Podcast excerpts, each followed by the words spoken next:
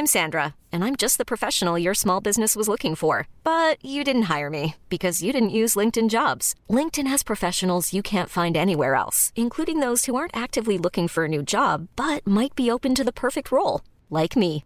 In a given month, over 70% of LinkedIn users don't visit other leading job sites. So if you're not looking on LinkedIn, you'll miss out on great candidates like Sandra. Start hiring professionals like a professional. Post your free job on linkedin.com/achieve today.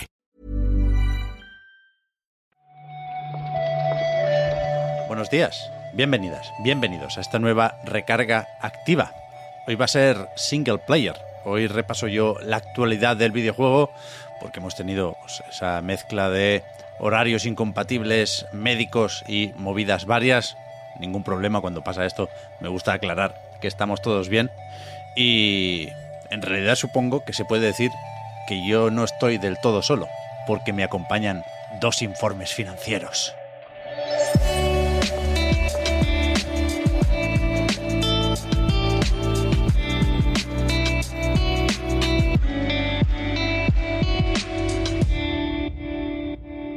En un momento vamos con los números de Electronic Arts y de Nintendo, son los que tocan hoy, a pesar de que este último trimestre está siendo un poco más aburrido que otros de comentar. Pero antes decía, hay otra noticia muy importante de Electronic Arts, nos toca más o menos cerca, sobre todo os toca a los que os gusta el fútbol, ¿no? Ya sabéis que FIFA 23 será el último FIFA de Electronic Arts, que se acaba la licencia, que a partir de el año que viene tendremos EA Sports Football Club y ese será precisamente el patrocinador de todas las competiciones de la liga. Es decir, a partir de la temporada próxima, de la 2023-2024, se acaba lo del Santander y EA Sports Football Club pondrá nombre a la liga de primera división y también a la de segunda división. En la nota de prensa de Electronic Arts no se dan muchos detalles, se habla de un acuerdo a medio plazo para varios años, pero en marca, nada más y nada menos, nos daban algunos datos más. Dicen que el acuerdo es para cinco años y dicen también que Electronic Arts pagará por esto 30 millones al año. Eran 17 el patrocinio del Santander, pero esto incluye más cosas, supongo. Hablan de cambiar el logo, renovar la imagen. Parece que van a hacer un rebranding más o menos tocho para que ya digo, tanto en España como en el resto del mundo, donde por supuesto también se ven partidos de Barça y Madrid sobre todo, pues se acostumbre la gente al cambio de nombre, ¿no? FIFA pasa a ser EA Sports Football Club, supongo que a Electronic Arts le da igual que lo sigamos llamando FIFA, que es lo que haremos la mayoría, mientras sepamos qué estamos comprando, ¿no? No parece que vayan a tener muchos problemas con esto. Creo que tienen bastante bien atado el tema de las licencias y este movimiento pues lo, lo demuestra, ¿no? Y es que, por supuesto, sigue dando dinerico el FIFA, ¿eh? Ayer publicaba Electronic Arts su informe financiero para el Q1, para el trimestre que va de abril a junio, y en este contexto de caídas generalizadas, no muy pronunciadas, pero sí generalizadas, no sé si sorprende ver que Electronic Arts crece. Los ingresos han subido un 14% respecto al mismo periodo del año anterior, gracias a F1 2022. Importante esto, la entrega de este año ha salido antes que la del año pasado, que se quedó para el Q2, saldría en julio, si no me equivoco.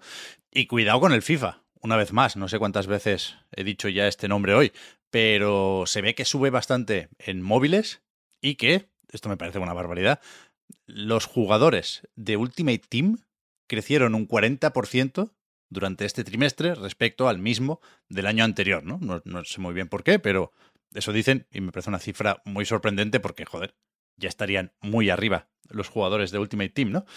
Por lo demás, ya digo, es un informe sin grandes noticias en cuanto a lanzamientos.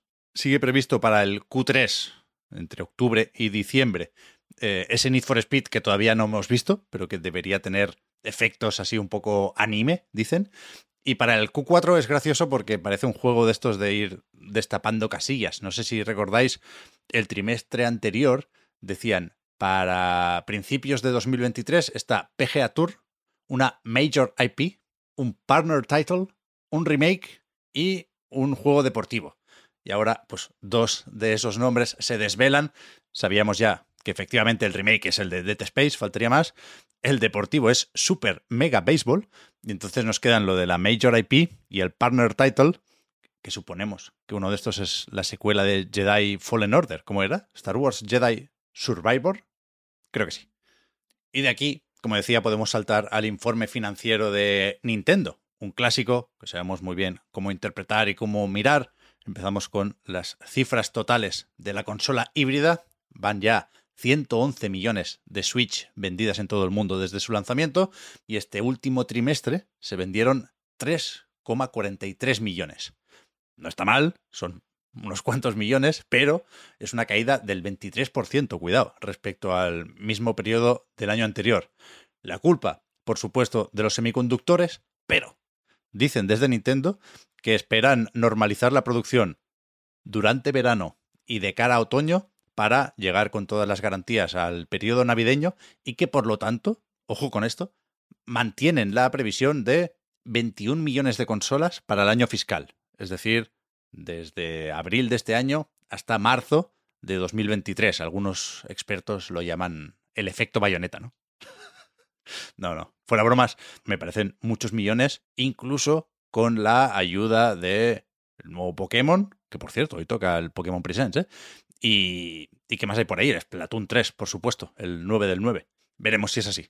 De momento, en, este último trimestre han bajado también las ventas de juegos. No tanto, un 8,6%, pero tenemos cifras como de costumbre. Se agradece la transparencia de Nintendo en este sentido. Van ya 4,84 millones de Nintendo Switch Sports.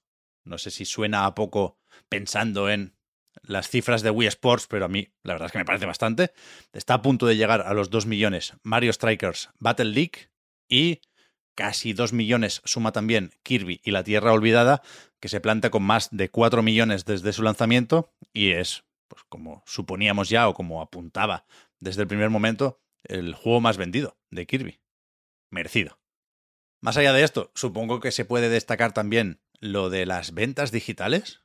Un 53% de los ingresos vienen de la eShop. No sé si es la primera vez que las ventas digitales superan a las físicas en el caso de Nintendo, pero desde luego no es lo habitual. ¿eh? Veníamos estando en el 40 y pico por ciento cuando el otro día, en el caso de PlayStation, hablábamos de, de un 80. En cualquier caso, parece que la tendencia es la misma, pero supongo que aquí hay cartuchitos para rato y yo que me alegro. Y tal vez podríamos dejar aquí las noticias de hoy, el repaso a la actualidad, pero, pero, yo sé que a Víctor le hubiese gustado hablar de Gloomwood, yo no sé muy bien por qué, pero le tiene muchas ganas a este Immersive Sim. Sé perfectamente que no es el único, ¿eh? supongo que muchos de vosotros lo tenéis también marcadísimo. Y resulta que el lanzamiento de su acceso anticipado se retrasa un poquitín, solo tres semanas. Pasa al 6 de septiembre. Se ve que han estado con coronavirus los desarrolladores y todo, y para acabar de pulirlo necesitan un tiempecillo más. En cualquier caso, anunciaban desde la editora New Blood, esta gente que es muy de boomer shooters. Igual recordáis su bloquecito en el último PC Gaming Show. Dicen que para el 16 de agosto tienen otro juego, que lanzan el acto 2 de Ultra Kill, otro de esos retro FPS que por lo visto está francamente bien. Y ahora sí que sí, vamos recogiendo, no sin antes recordar aquello del Pokémon Presents. A las 3 de la tarde, hora española, veremos más de Púrpura y Escarlata y también alguna sorpresita, digo yo. Y supongo que hay tiempo también para decir que la recarga activa, igual que el podcast reload, igual que a nightgames.com, es posible gracias a vuestras generosas aportaciones. Patreon.com barra a para más información. La recarga activa, por supuesto, vuelve mañana. Chao gente, gracias por todo.